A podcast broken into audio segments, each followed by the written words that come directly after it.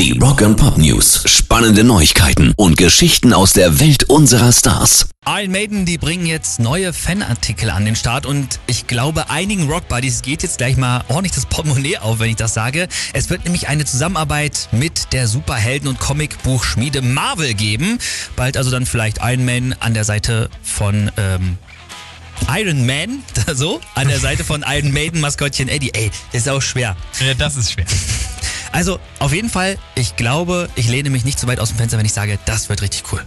Rock and Pop News. Und die Liste wird immer länger. Immer mehr Rockmusiker verkaufen ja ihre Songs an Music-Labels, Ja. um richtig Kohle abzugreifen nochmal, so auf die alten Tage.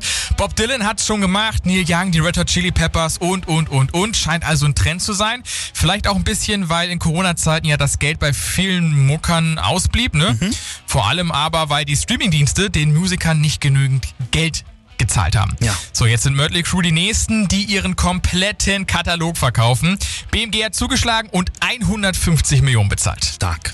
Rock and Pop News. Und die Scorpions, die haben nochmal durchblicken lassen, was uns mit ihrem neuen Album Rock Believer so alles erwarten wird.